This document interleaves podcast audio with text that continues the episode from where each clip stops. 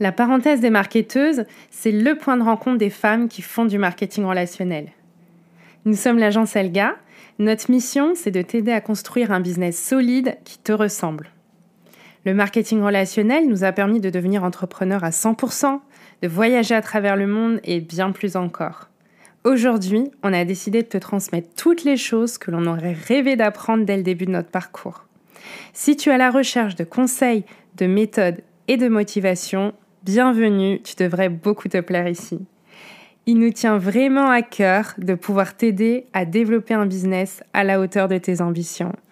Let's go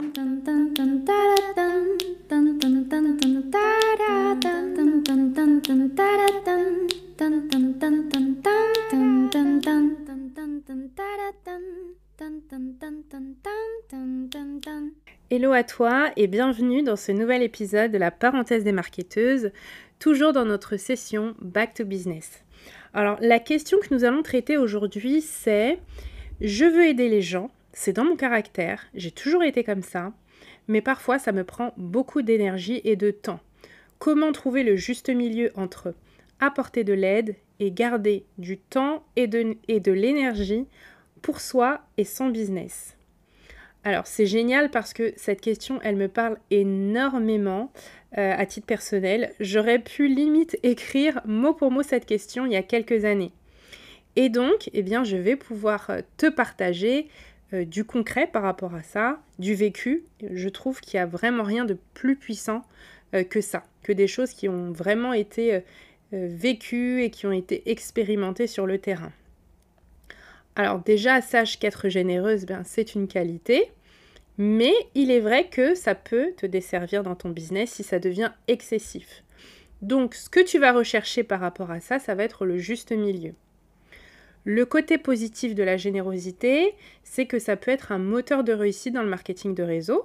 Ça va te permettre de pouvoir construire des relations euh, qui vont être solides avec ton équipe. Et puis, le fait d'aider les autres à atteindre leurs, euh, différents objectifs, eh bien, ça va pouvoir conduire à une meilleure coopération dans ton équipe, mais aussi à créer une atmosphère positive dans ton réseau. Et ça, c'est pas négligeable.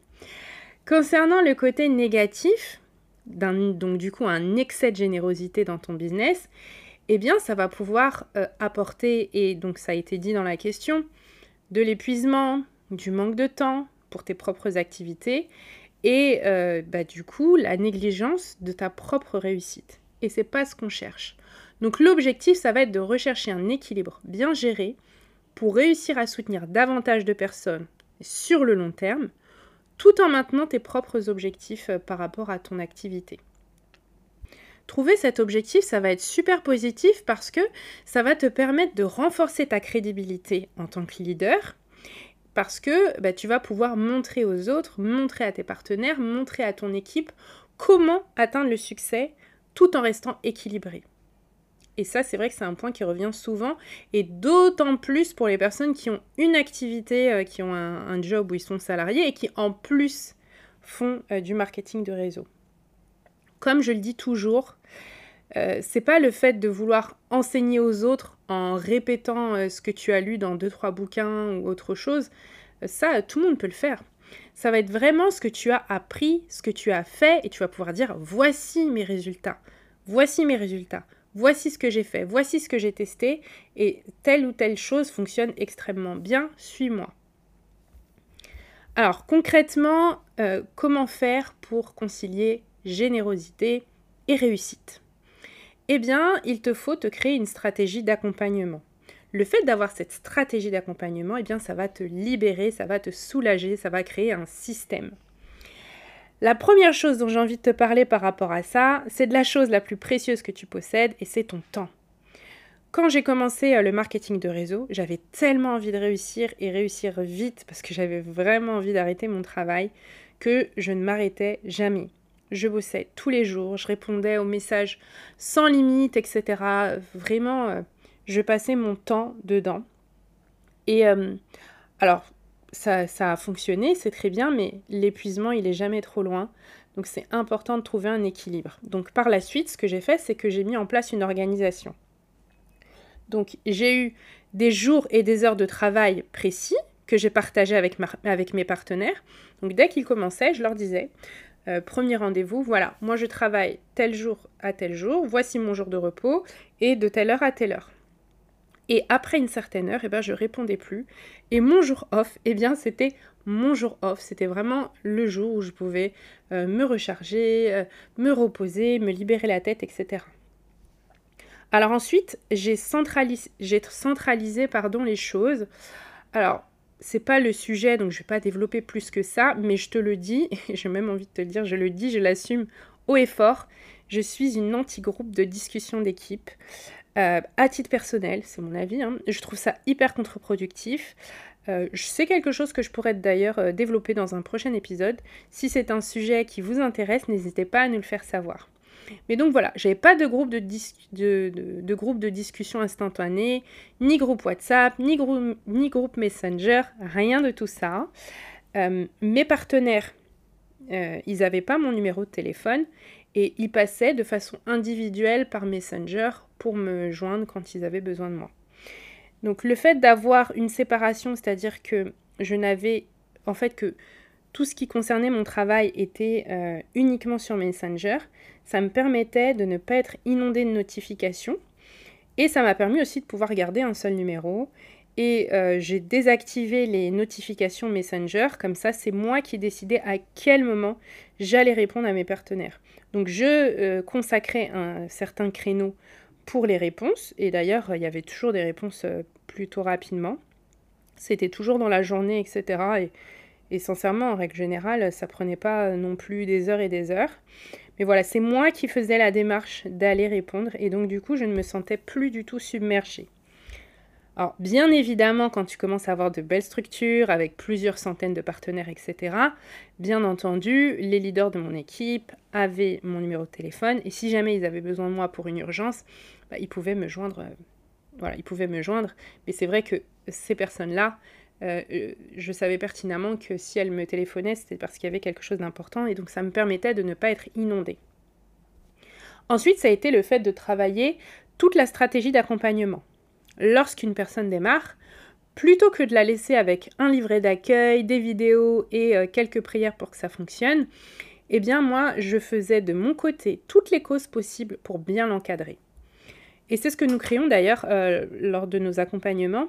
C'est vraiment un process millimétré qui permet à un nouveau partenaire de pouvoir apprendre, de pouvoir passer à l'action en duo, je souligne, dès le départ.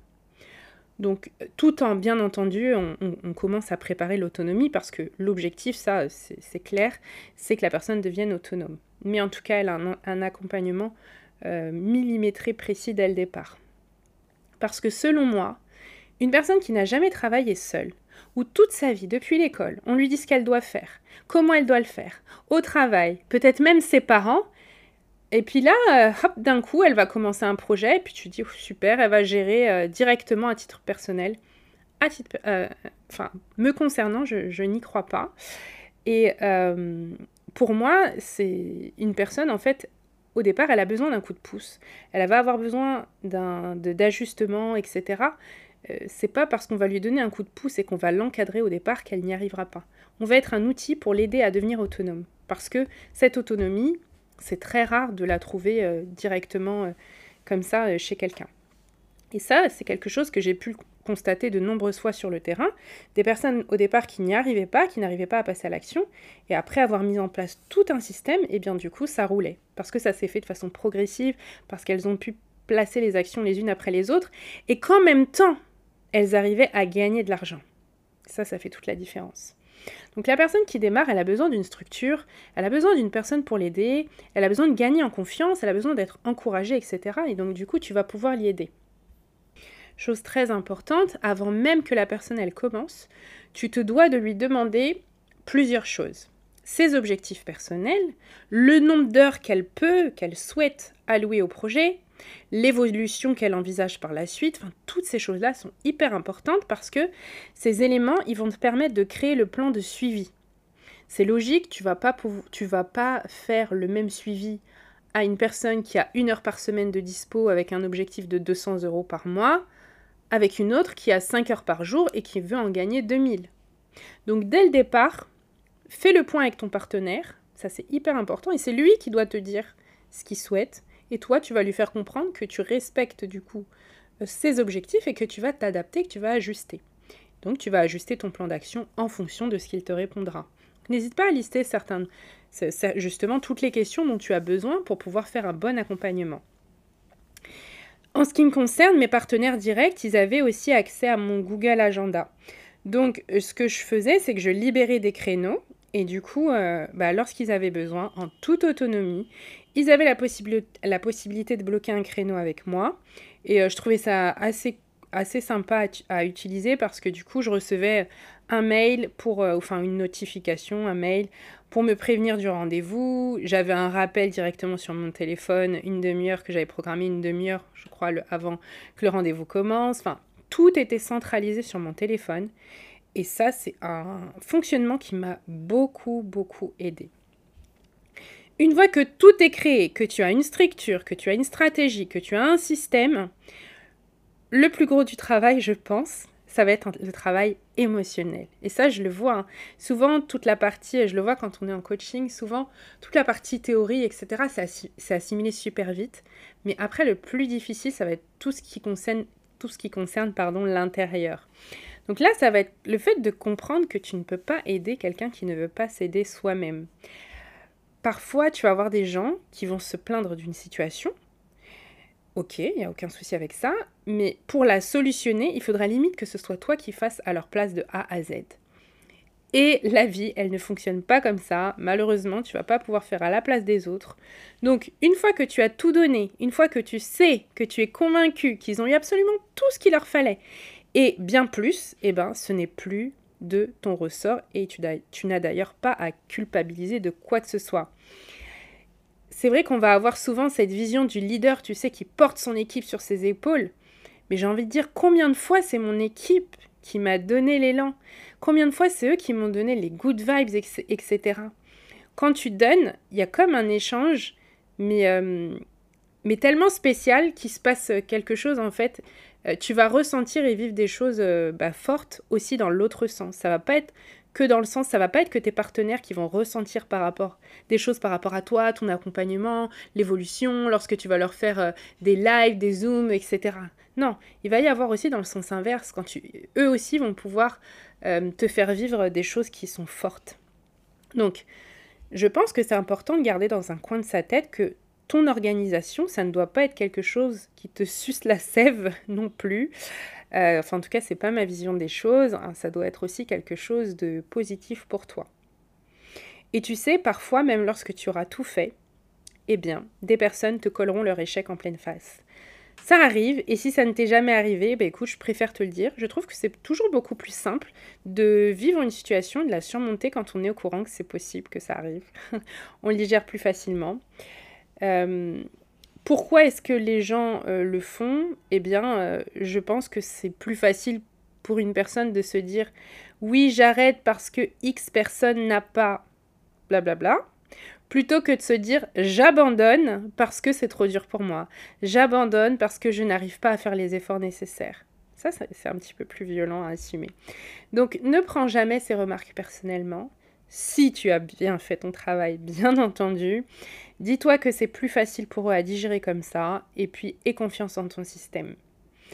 Alors, pour résumer, on dira le fait de poser un cadre, ensuite de créer une stratégie, et ensuite se détacher du résultat parce que tu as fait tout ton possible. Comme toute chose, comme je le dis toujours, ça se peaufinera petit à petit. Euh, quand tu crées ta stratégie comme ça, toute seule, eh bien ça demande des phases de test, ça demande des phases d'ajustement. Euh, tu as besoin de tester sur un certain nombre de personnes, etc. avant d'être sûr que ta méthode, c'est vraiment la bonne, celle qui fonctionne pour toi. Et donc c'est normal. Voilà, eh bien l'épisode touche à sa fin. J'espère qu'il t'a plu. Et puis je te dis à demain pour un nouvel épisode. Let's go